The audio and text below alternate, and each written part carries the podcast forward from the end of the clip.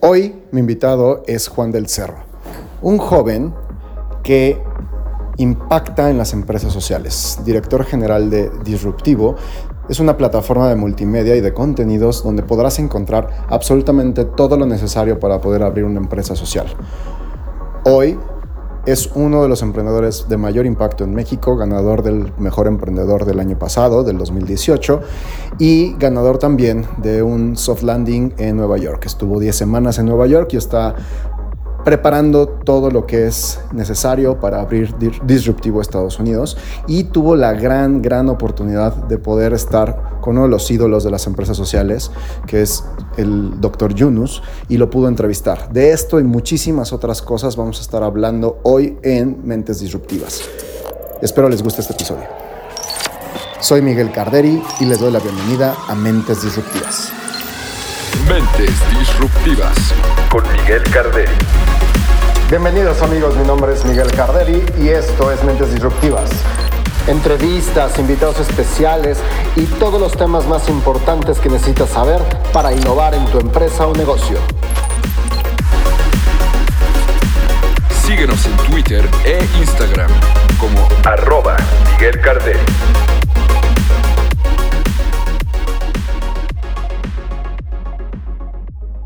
Amigos, ¿cómo están? Otra vez estamos aquí en Mentes Disruptivas. Soy Miguel Carderi y estoy muy contento de estar aquí en las oficinas de Disruptivo TV con mi buen amigo Juan. Juan del Cerro, ¿cómo estás? Hola Miguel, muy bien, muy contento de estar contigo también. También contento de estar en mi oficina porque he estado viajando mucho, así que ya somos dos.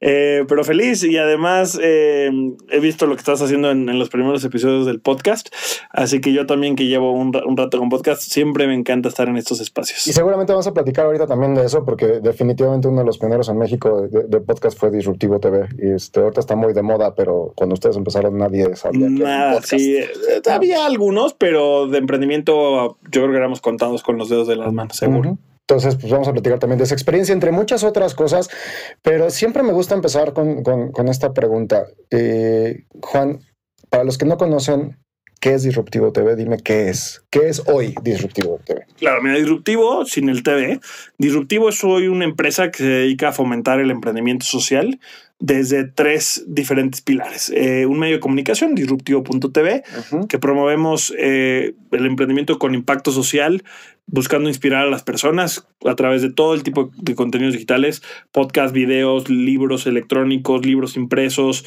que más, eh, live streams, infografías, todo el tipo de contenido que encontremos, también con algunas activaciones offline.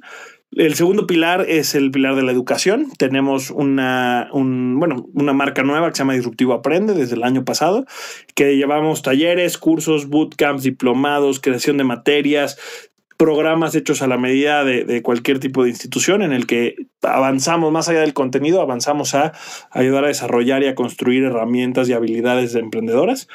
Y finalmente una aceleradora de etapa temprana que se llama Social Lab México, en el que ya hay después de la inspiración y después de la educación, pues ya tal cual con personas que ahora sí ya están listos y quieren eh, empezar sus empresas sociales, los acompañamos a pasar de la idea a la empresa, conseguir algo de financiamiento, eh, validar sus, sus, ideas, sus hipótesis, ir a acercarse con, con, sus futuros beneficiarios, etcétera, para que creen empresas sociales reales. Eso de, de la incubadora, eh, tengo entendido que o inició, o no sé si sigue siendo como alianza con, con, una empresa en Chile, ¿no? Es correcto. O sea, de hecho, Social Lab es, empezó en Chile como un centro de innovación y ha sido un proceso interesante porque primero se expandió como siendo una, como, como una fundación, incluso ni siquiera una empresa, y empezó a abrir oficinas en Colombia, en Argentina, en Uruguay.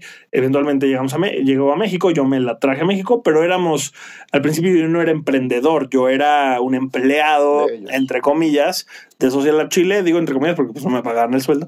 Este, siempre, no, un par de meses sí hubo como un apoyo, pero al final del día, desde, desde muy al principio, eh, México genera sus propios ingresos y después, como a los dos años y medio, decidió Social Latam, digamos que está la base de Chile, como que cada país se independizara. Y quien quisiera seguir por su propia cuenta como una empresa independiente que avanzara y quien no, pues que lo dejara. Entonces todos los países seguimos, estamos ahorita en siete países diferentes.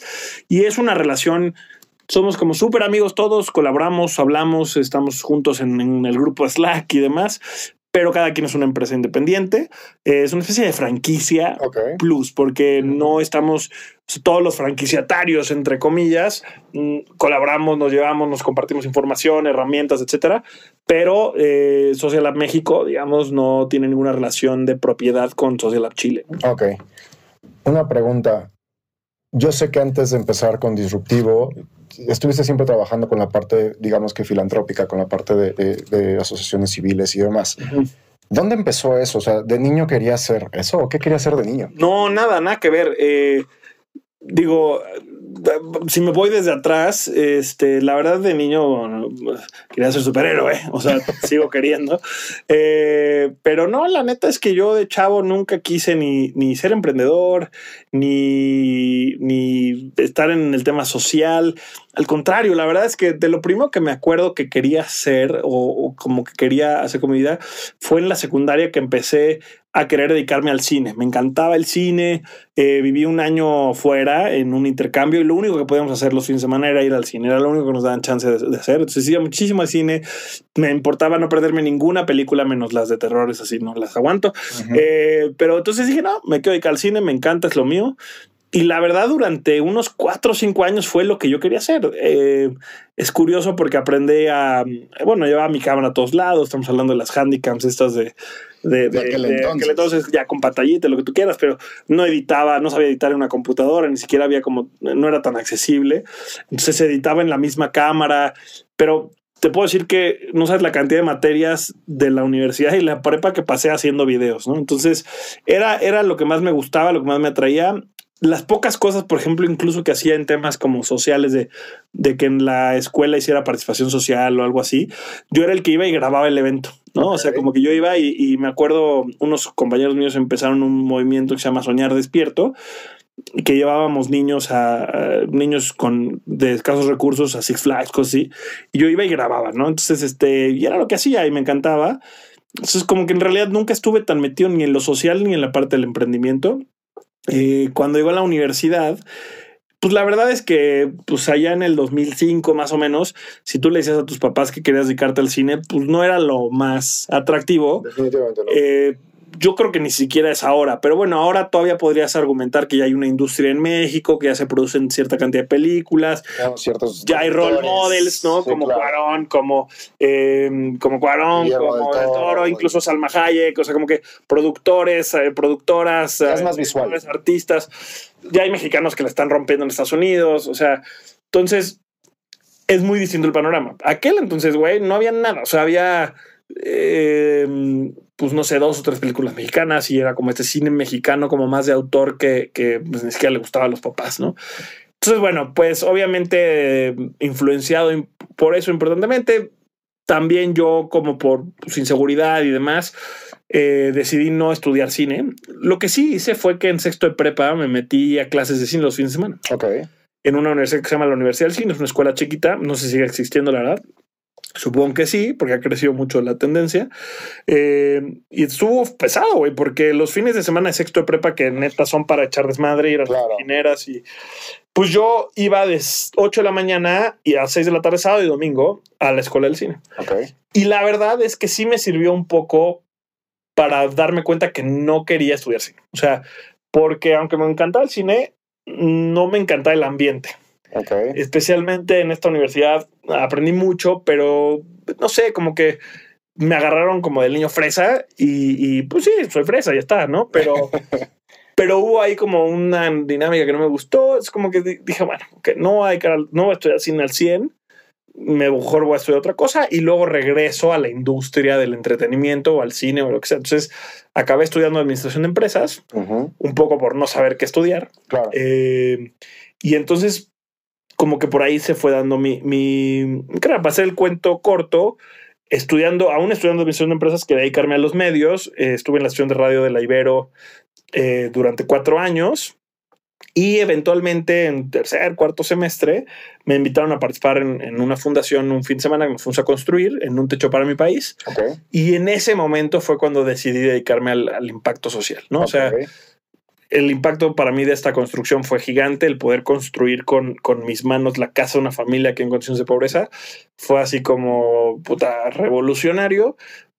Entender que con mis manos podía hacer la diferencia de, en la vida de una persona fue, fue brutal. Por cierto, a esa primera construcción se supone que yo no podía hacer esfuerzo por la espalda, tengo una lesión, y me llevé mi cámara, iba a grabar, eh, pero dejé de grabar a la mitad porque la construcción se veía increíble y necesitaban más manos. Entonces, ya, de ahí, de ahí empecé mi carrera social.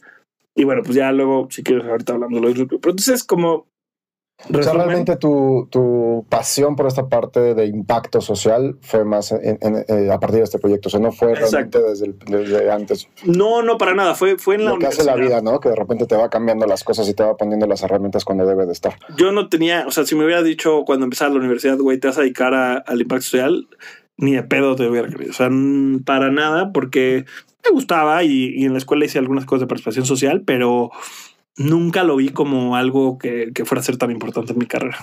Dices que no querías emprender, eh, que tú incluso cuando empezaste con esta parte social lo que querías era participar en un proyecto que ya estuviera formado. ¿Dónde fue el punto donde dijiste, sí, sí quiero hacer lo mío y no, no nada más quiero ser parte de un proyecto de alguien más? Claro. después de seis años y cachito en el techo, salí, eh, encontré el concepto de las empresas sociales por coincidencia, un amigo me platicó de ello y dije, wow, esto es increíble, quiero salirme de la parte filantrópica y quiero irme al, ecosistema, al mundo del emprendimiento social. Y, y, viendo las oportunidades y las opciones que había laboralmente, dije, bueno, pues hay, hay tres, yo vi ya tres caminos. Trabajar para una empresa social, bueno, primero que nada emprender, ¿no? Crear tu empresa social, pero yo ni tenía una idea, ni tenía algo, o sea, como que no, no me veía creando una empresa. Dos, eh, era trabajar para una empresa social, pero hace seis años eh, no había empresas tan grandes. Si me metí a trabajar en una empresa social, iba a, hacer, iba a ventas, que era lo que estaba haciendo en techo, y justo ya no quería hacer como un tema comercial.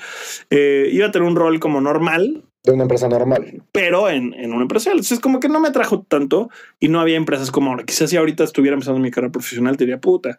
Ya hay empresas como Échale tu casa o, o, o México en las que ya puedes hacer carrera interesante. Eh, pero bueno, y la tercera opción era trabajar para una organización que apoyara a emprendedores. Y eso era lo que más me llamó la atención. Por eso, eh, porque en el techo, mucho de mi rol como director era impulsar a mi equipo, sobre todo a gente joven y a voluntarios, a que desempeñaran su rol. No como emprendedores, pero sí como intraemprendedores dentro del techo, si lo quieres ver así. Entonces dije, esas son mis habilidades, trabajar con la gente joven, impulsarlos, apoyar. Entonces, ¿por qué no dedicarme a apoyar a emprendedores? Entonces, por ahí va mi camino. Yo nunca quise ser emprendedor ni siquiera me gustaba. O sea, en clases, en, una clase que tuve de desarrollo emprendedor en la, en la, universidad, neta, para nada era algo atractivo para mí, no me gustaba. Yo tenía compañeros en clases, me acuerdo que me acuerdo mucho de un güey que cada dos días tenía una idea de negocio diferente, ¿no? Y, no empresas sociales, por supuesto. Un día decía, ah, vamos a poner máquinas de cigarros en la cafetería y ya tenía todo el plan. Y a mí me decía, ok, echa tu idea, pero me llama cero la atención, ¿no? Y al día siguiente era un lugar de raps que quería poner. Y al día siguiente era, eh, o sea, como que cada vez había algo distinto y a mí me llamaba cero, cero, cero, cero la atención. Pero bueno, pues eventualmente empecé a apoyar emprendedores dentro del marco este de Social Lab hasta que mm, bueno, si quieres ahí, como que dijo, porque puedo hablar y hablar y hablar, pero, pero ahí estaba. Yo cuando empecé a meterme en este tema del, ecosistema, no quería ni emprender. Eh, bueno, no quería emprender, quería como apoyar a otros.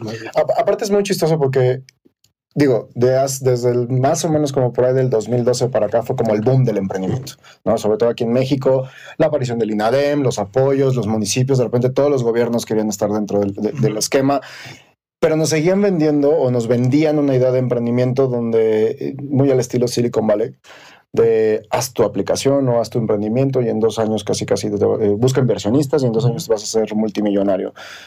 En ese entorno eh, donde el emprendimiento estaba buscando ingresos y volverte millonario, aparece por ahí el tema de emprendimiento social.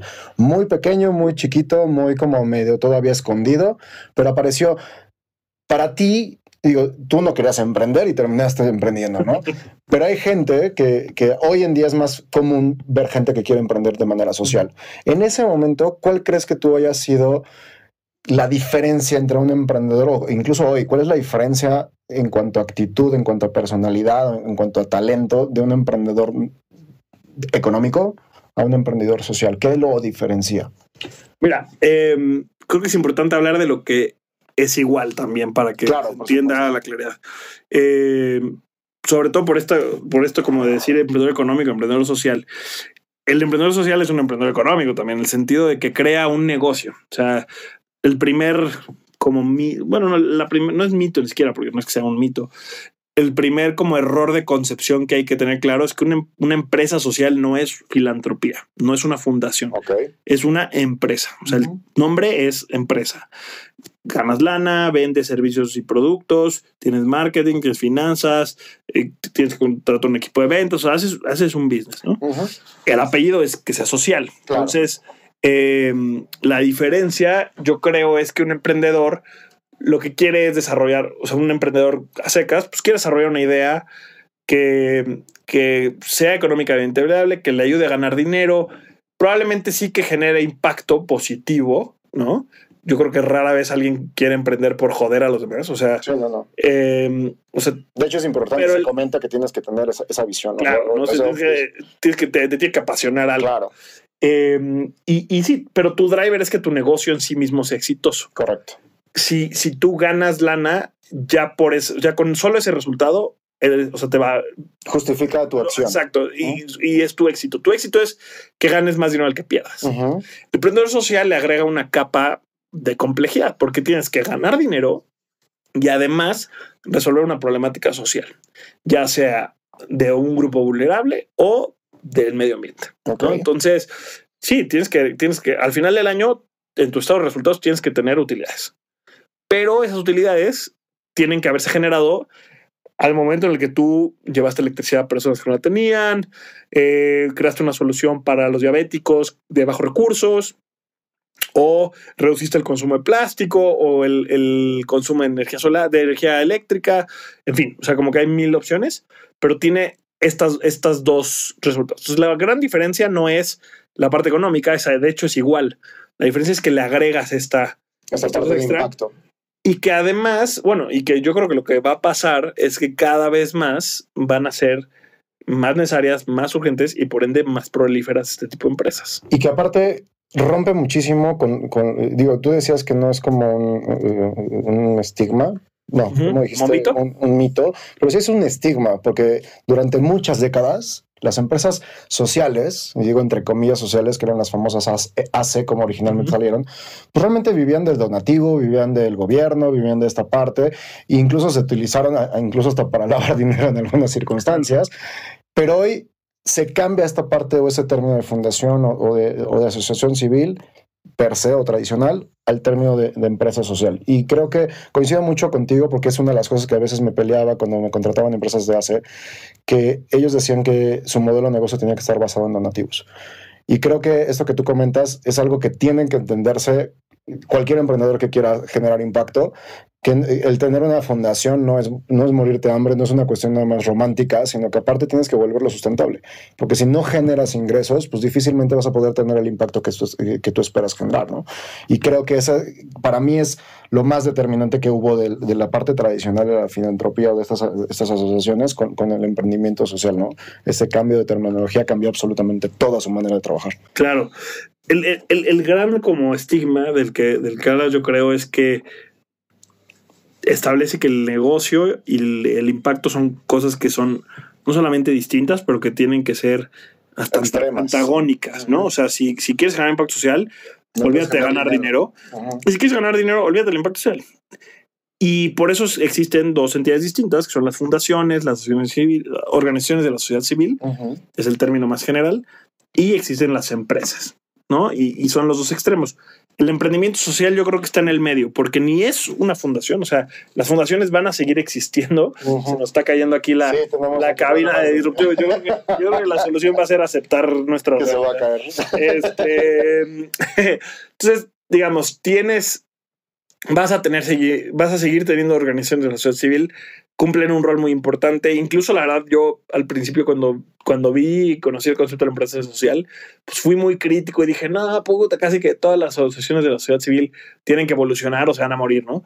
No, he entendido que cumplen un rol muy específico. Claro. Eh, y sí dependen de, de, la caridad, dependen de los donativos, hay algunas que son más creativas y, y, generan otras formas de ingresos, pero no generan utilidades y por ende tienen otra serie de límites, están constituidas como sociedad civil, entonces también fiscal, administrativamente tienen otros roles.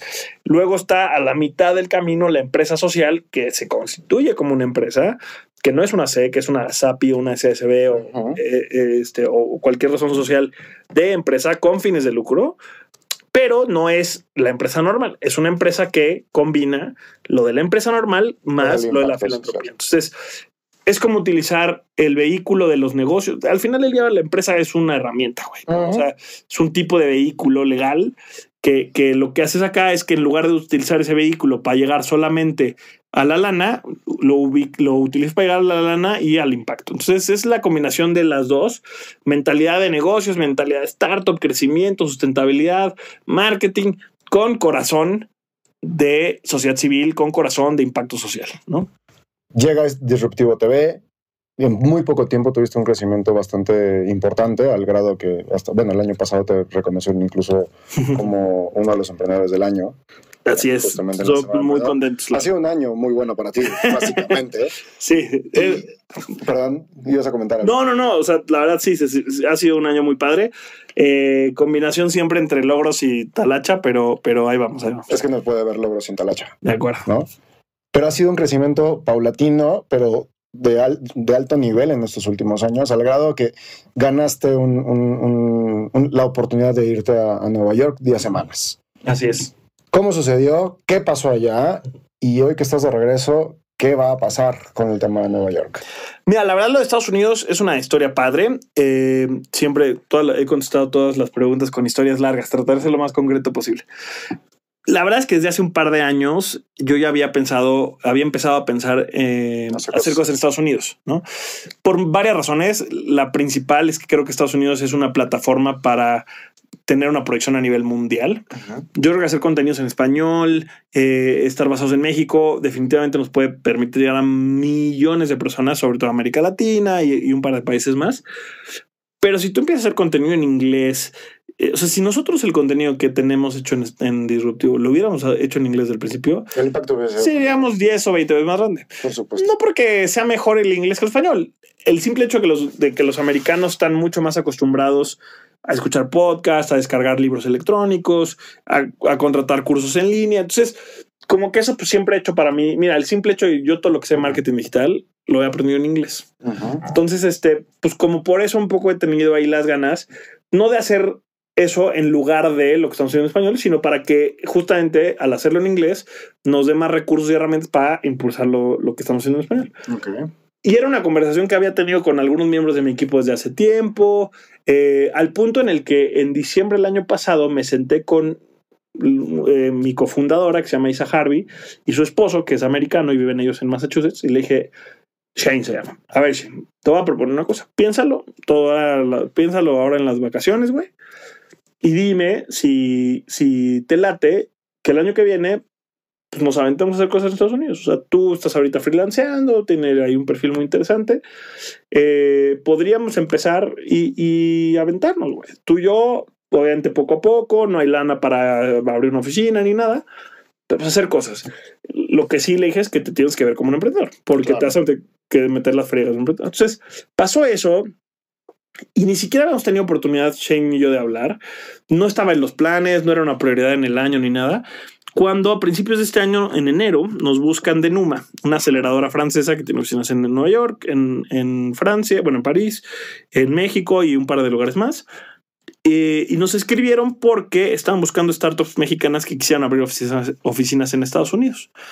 Ellos ofrecen un programa de 10 semanas, como mencionabas, como de soft landing, con contactos, con oportunidades de fondeo, con talleres, participación, eh, cowork, eh, ¿no? Y yo dije, bueno, pues por supuesto, aprovechémoslo, aunque no sea una de nuestras prioridades, pues esas oportunidades hay que tomarlas. Entonces, aplicamos, afortunadamente nos aceptaron, yo creo que habla un poco también de que ya estamos en ese momento de que Disruptivo definitivamente podría dar ese paso institucional. Y pues me aventé a los guamazos. O sea, me fui 10 semanas a, Nueva York. Fue una experiencia brutal, de la que por cierto he hablado poco eh, en redes y demás, porque no, no, he tenido la oportunidad. Pero aprendí muchísimo, ¿no? El, el ¿Brutal por qué? Pues mira, brutal por. O sea, porque al final del día creo que como emprendedor se te olvida que hay un mundo allá afuera que puedes aprovechar y del cual todavía te falta aprenderle mucho. O sea, yo llevo ya pues, cinco años haciendo esto y sobre todo el último año, los últimos dos años, yo creo que fueron muy, o sea, 2017, 2018, fueron muy hacia adentro de la empresa. Mejorar el modelo de negocio, mejorar la estructura del equipo, mejorar nuestro impacto, mejorar, conseguir financiamiento. Y, y pues sí, claro, como pensando en crecer, pero en crecer desde donde estás parado hoy.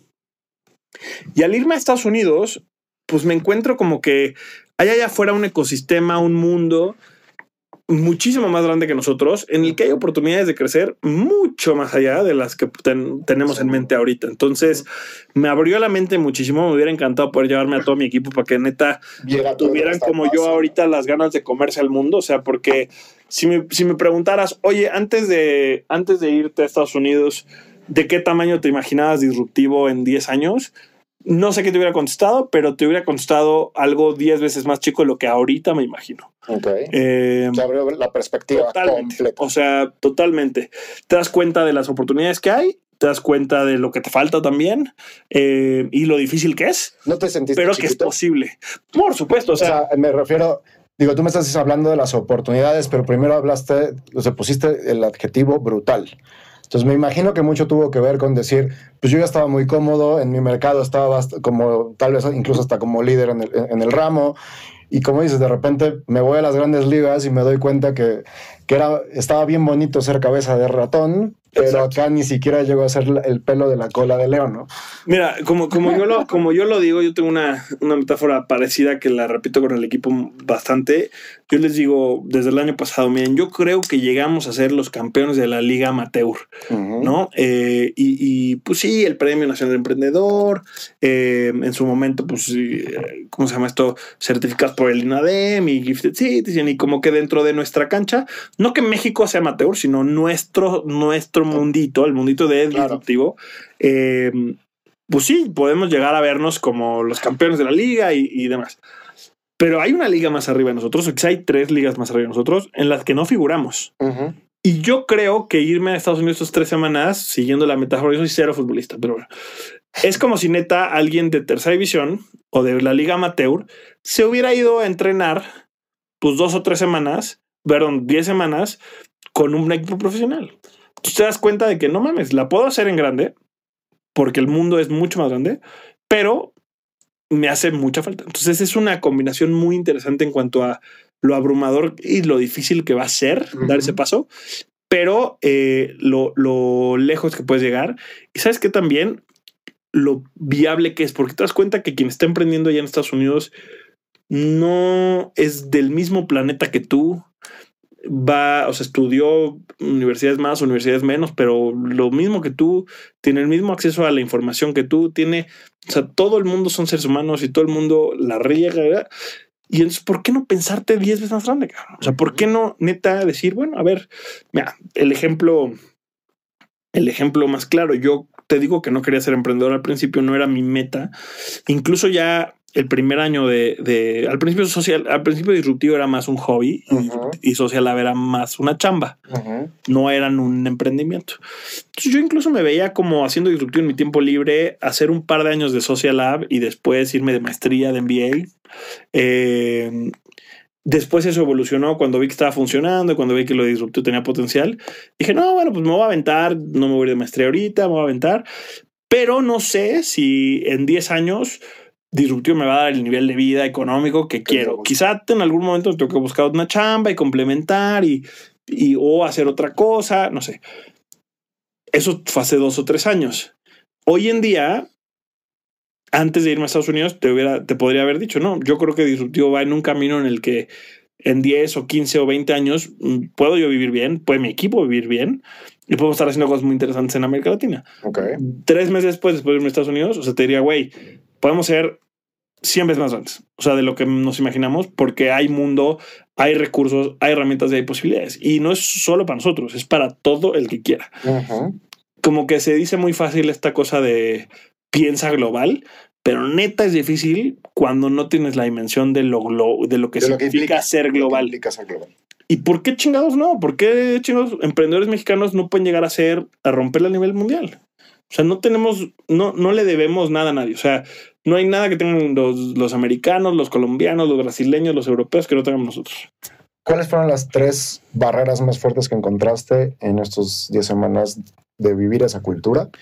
¿Y cuáles fueron las tres cosas que más aprendiste? Digo, me imagino que aprendiste un chorro, pero tres cosas que dices, neta, esto es lo que me llevo para, el siguiente paso de disruptivo.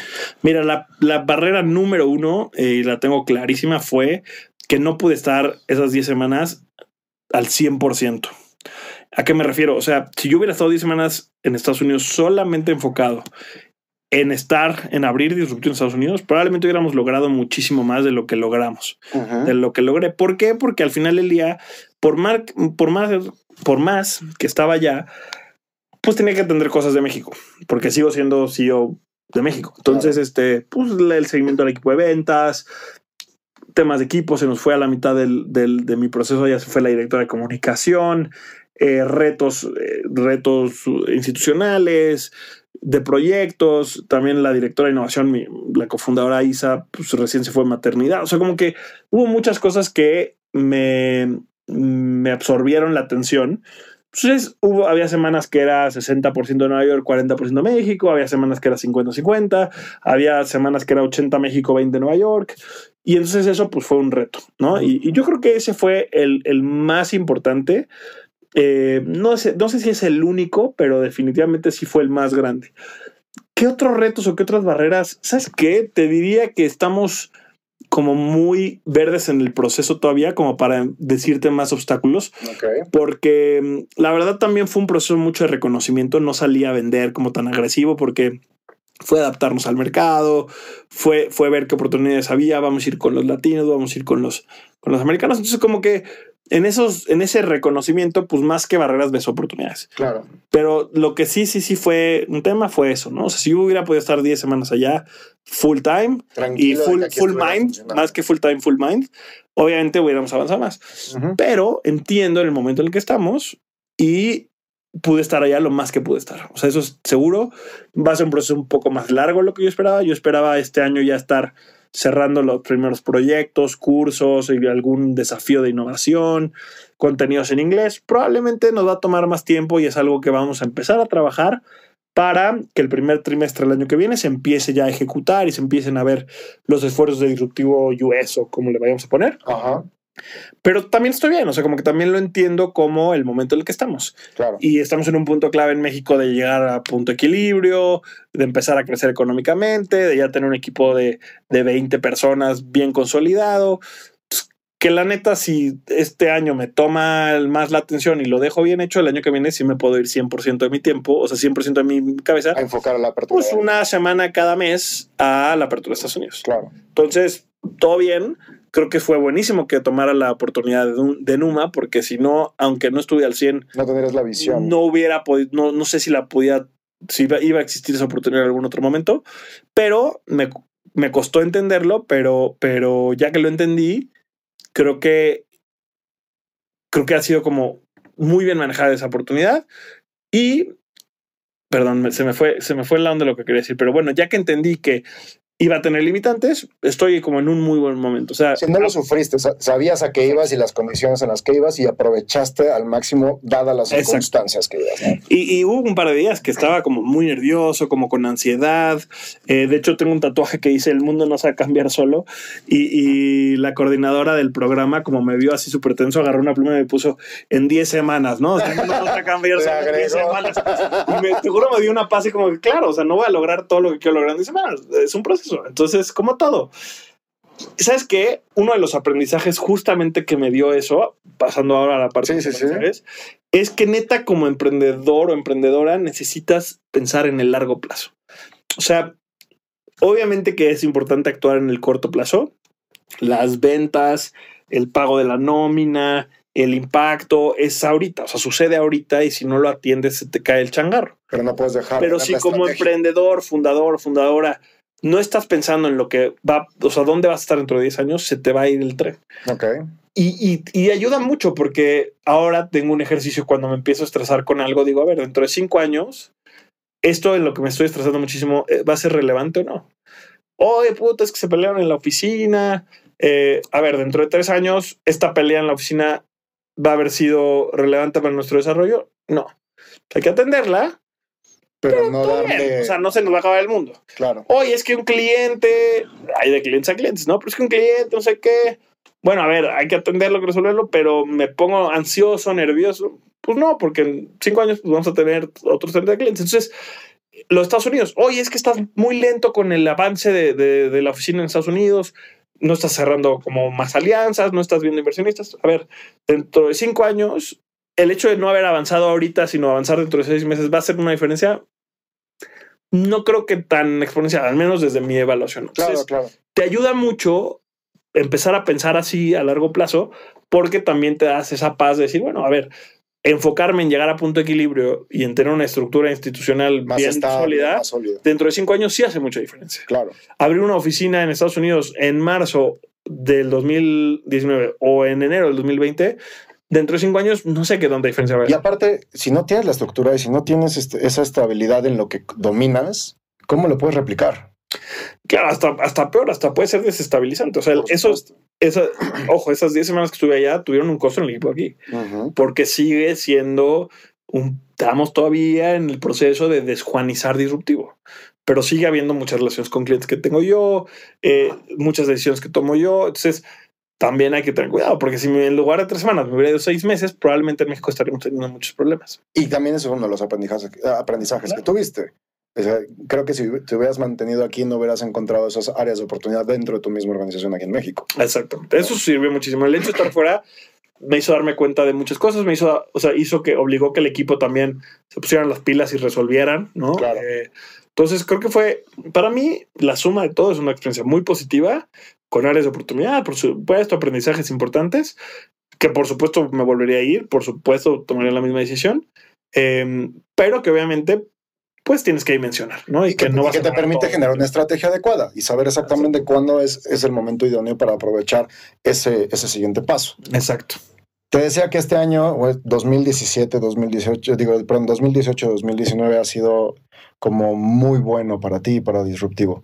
Pero no sé cómo tú lo veas, pero yo creo que una de las cerezas del pastel fue lo que acabas de vivir hace apenas unas cuantas semanas, el poder entrevistar a un prócer de la empresa social como es Yunus. ¿Cómo se dio eso? No manches, o sea.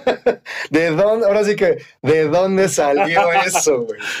O sea, la neta es que ahí sí te puedo decir que el universo conspiró a mi favor y, y me debía algún karma, no sé.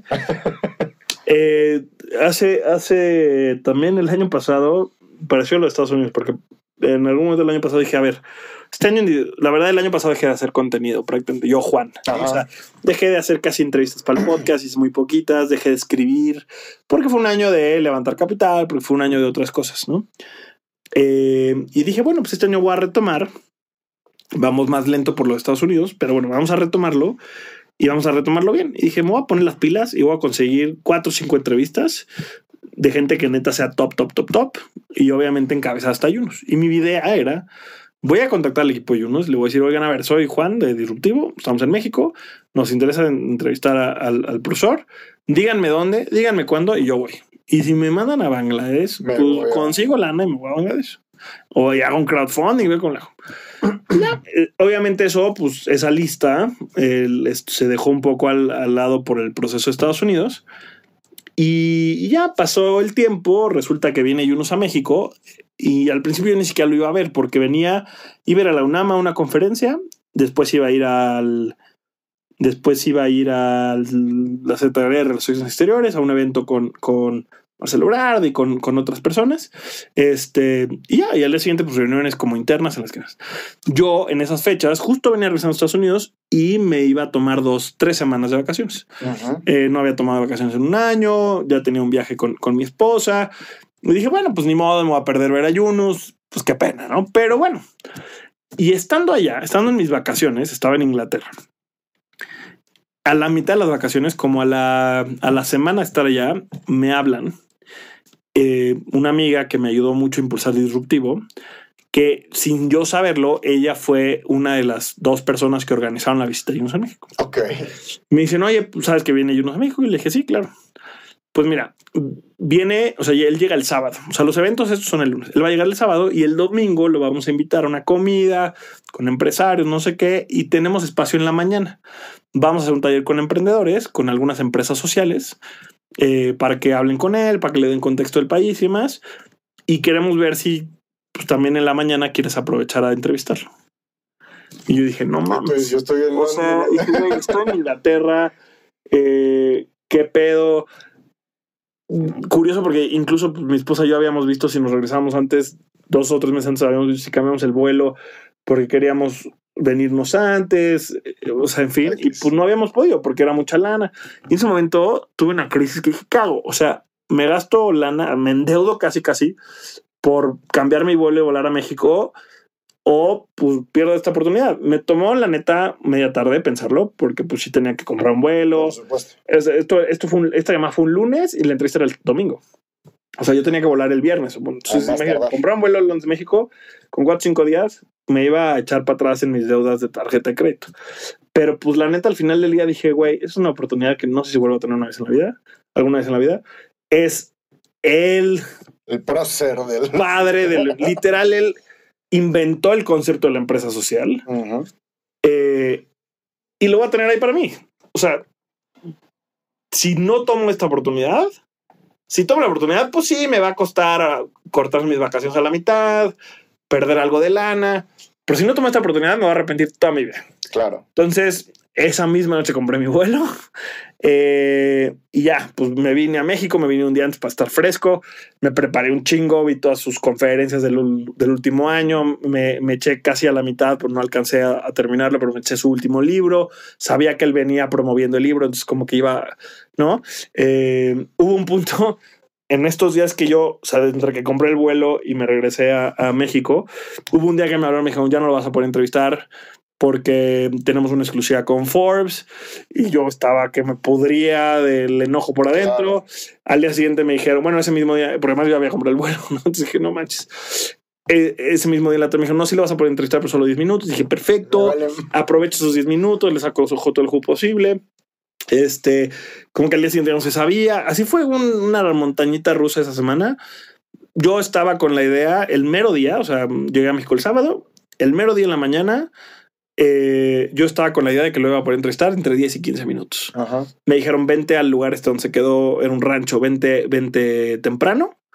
La agenda empieza a las 10 de la mañana, pero él va a salir a desayunar a las 9. Entonces, entre que él termine de desayunar y, La- y empieza la la agenda, vas a hacer tu espacio. Entonces, yo estaba ya a las 8 de la mañana en punto, montamos todo, las cámaras, las luces, la chingada, eh, y esperamos, esperamos, salió, fue a desayunar, ahí me senté en la mesa como de lejitos, todo, y como será nueve y media, se sentó con nosotros, ¿no? Pasaron 45 minutos, 50 minutos y no llegaban por él. O sea, la entrevista fue súper larga. Todo lo que llevaba preparado de preguntas se me acabó. Porque pues, yo creía que tenía 15 minutos y nos echamos casi una hora. Wow. Este, no, no, no, neta fue, estaba súper nervioso al principio. Sí fue una experiencia para mí. Yo no soy periodista, pero en mi carrera, entre comillas, de periodismo, de entrevistar emprendedores, yo creo que sin duda ha sido, no, no creo, estoy seguro de que ha sido mi momento más, el momento más importante Claro. y, y difícil de superar. Porque literal este güey Arriba de- inventó el emprendimiento social. O sea, Arriba de quién. tipo, hay gente que se le, que se le equipara, ¿no? Y, y- y está, ya tengo mi siguiente objetivo en, en- en la vista, que es Bill Drayton, el fundador de Ashoka, que también es importantísimo en el sector. Eh, pero, sí, pero este cuate, a Yunus. Es más fácil o que sea, te reciba claro, Bill Drayton, no, y, es un tipo también brillante y todo, pero bueno, vive en Washington, o sea, está hasta más cerca. Sí, sí, Este claro. cuate vive en Bangladesh. No, no, no, bueno. Entonces, neta, pues sí, fue esos momentos. Yo estoy súper, súper contento, muy agradecido con el equipo que me, que me ayudó a, que me permitió tener este espacio. O sea, de toda la gente en México, de todos los periodistas de que me hayan dado a mí el espacio, fue también un orgullo y un sentimiento de wow. O sea, como que sí es la validez que tiene disruptivo es, es, es increíble. Digo, obviamente, pues en el sector, si hubiera venido Trump, pues, Difícilmente no nos iban a invitar. Sí, claro, por Ni, ni se me interesa hacerlo, pero este. Pero probablemente invitan a mentes disruptivas. ¿no? Exacto. Eh, pero bueno, la neta es que fue algo padrísimo. Lo voy, creo que, a atesorar para. Ah, no, es una experiencia que no vas a olvidar vida. en tu vida. O sea, Y la neta, no puedo esperar a que ya subamos la entrevista. Nos hemos tardado un poquito porque hay que subtitularla. Le estamos metiendo mucha mano a la edición, que quede muy bonita, que quede neta, que sea un contenido de mucho valor. Para cuando salga el podcast ya, está, va a estar arriba. sí. ¿Dónde lo van a Eh, poder ver? Va a estar en, o sea, al principio solo va a estar en YouTube, Ok. porque queremos que nos sirva también como herramienta para generar tráfico en YouTube. Pero por supuesto vamos a ir sacando clips en Instagram, en LinkedIn, en Facebook. Y yo creo que con el tiempo la vamos a subir en todos los canales. Pero bueno, por ahorita si quieren, si están escuchando hoy, Mentes bueno, hoy julio, agosto del 2019. Cuando salga este podcast ya pueden buscarlo. en- Ya pueden buscarlo en YouTube, este, en, en el canal de Disruptivo, eh, o si buscan eh, Mohamed Yunus Emprendimiento Social, seguramente lo van a encontrar. Eh, y espero que le aprendan mucho. Neta es un cuate. Tiene, yo, yo no doy, no doy este, ¿cómo se llama esto? Crédito. tiene 78 años y está al 100%. O sea, es, es un tipo brillante, es un tipo con toda la experiencia del mundo, es un tipo buenísima gente. Yo estaba nervioso a ver si no estaba medio molesto porque, pues, medio que nos habían dicho que no quería entrevistas. O sea, Ujú. no, no, no, no. Y tuvimos una conversación súper padre, súper buena gente. Me firmó sus libros. Yo le regalé ahí mi libro ahí, eh, medio haciéndole rollo. este, no, neta es una experiencia que, que voy a atesorar para ¿Qué te llevaste? Dime una sola cosa que te hayas llevado de esa entrevista. O sea, en cuanto al contenido que te dio. O sea, ¿qué fue lo que más te impresionó? Fíjate que te voy a dar dos cosas. Una es un- una cosa que dijo él concretamente, es un mensaje que está repitiendo mucho. Entonces, obviamente, pues no es único de mi entrevista, pero bueno, que habló de, o sea, su visión, más allá incluso del emprendimiento social, su visión que me encantó es que la mejor forma de erradicar la pobreza es que todos seamos emprendedores o que todos tengamos acceso a ser emprendedores, ¿no? Y cómo los, los seres humanos no estamos hechos para ser empleados, Ok. eh, sino para explotar nuestro potencial creativo. Y, y tiene ahí muchos fundamentos y, y no les spoileré la entrevista, pero su lógica de, de lo importante que es impulsar el emprendimiento me llamó muchísimo la atención. Obviamente me resuena en todo lo que Por estamos haciendo. supuesto, por supuesto. Y la otra que te voy a decir una cosa me encantó es que le hice varias preguntas, justo te digo al final, cuando ya las preguntas acerca del libro, entonces ya se me habían como empezado a acabar, como las más, pues dije, bueno, vamos a hacerle preguntas que le haría a cualquier Ya persona. estamos aquí. Ya sé acá, tengo tiempo, no me, no me lo han venido a, a llamar. Bueno, pues le pregunté, oye, a ver, cuéntame tu fracaso, cuéntame de tus miedos. Güey, los mismos que cualquier emprendedor en cualquier parte del mundo. O sea, yo he entrevistado gente como en 30 y tantos países y todo el mundo le teme a lo mismo, todo el mundo le ha cagado en lo mismo, todo el mundo se siente orgulloso de lo mismo. O sea, este güey se llevó el premio Nobel de la Paz. O sea, neta, creo que su, o sea, una de sus emprendimientos sociales, que es el Banco Gramín, ha impactado a más de 90 millones de personas y tiene las mismas características que cualquier emprendedor. Eso para mí es empoderador a madres. O sea, Claro. porque si este güey le tenía miedo a fracasar, si este cuate este, se enfrentó a la, a la falta de lana, se enfrentó a que nadie lo apoyaba, a que nadie creía en él y logró lo que logró, cualquiera de nosotros lo puede lograr. Lo que decías desde el principio. ¿Por qué no? Claro. Entonces eso para mí no es un contenido específico que él haya dicho, pero como esa conclusión es una de las cosas que más, que más me llevo y me, de- me, me llenó como de, de energía y de motivación de decirle, vamos para adelante. Juan, muchísimas gracias por, por- por compartir esta experiencia. Digo, me- no- la verdad es que si seguimos platicando nos podemos pasar tres días. Creo que me has hecho tres esto. preguntas y llevamos casi una hora. este, pero- pero estoy encantado y de verdad estoy muy contento porque te lo decía fuera del aire, te conocí cuando estabas empezando, aunque todavía no éramos tan amigos, pero conocí co- tu proyecto desde el inicio, veo cómo ha crecido. Sí, insisto, creo que ahorita la, la, la cere- la cereza del pastel es esto que estás viviendo con Yunus y que me permitas también conocer tu experiencia, estuvo increíble. No, muchísimas gracias, Miguel. ¿Dónde te pueden localizar? ¿Dónde pueden localizar? Obviamente ya dijimos dónde puede estar la entrevista de Yunus, pero dinos dónde te pueden ver. Mira, mi chamba es que sea muy fácil encontrarme, entonces estoy en todas las redes sociales como arroba el cerro Juan. Pero si buscas en Twitter, en Facebook, en Instagram, eh, en LinkedIn sobre todo, Juan del Cerro me vas a encontrar. No soy el único. Hay uno por ahí que me ganó el arroba Juan del Cerro y por eso soy del Cerro Juan. Pero sí creo que soy, soy, hoy soy, por la cantidad de contenido que genero, soy el más fácil de encontrar. Sobre todo los invitaría a que me sigan en LinkedIn. Es yo y la red social de preferencia que uso, es donde más engagement tengo con con mi comunidad, donde más valor creo que estoy agregando eh, por el tipo de contenido que hacemos, pero estoy en todas las demás. Así que si no les gusta LinkedIn, les gusta Twitter o les gusta Instagram, ahí estamos también.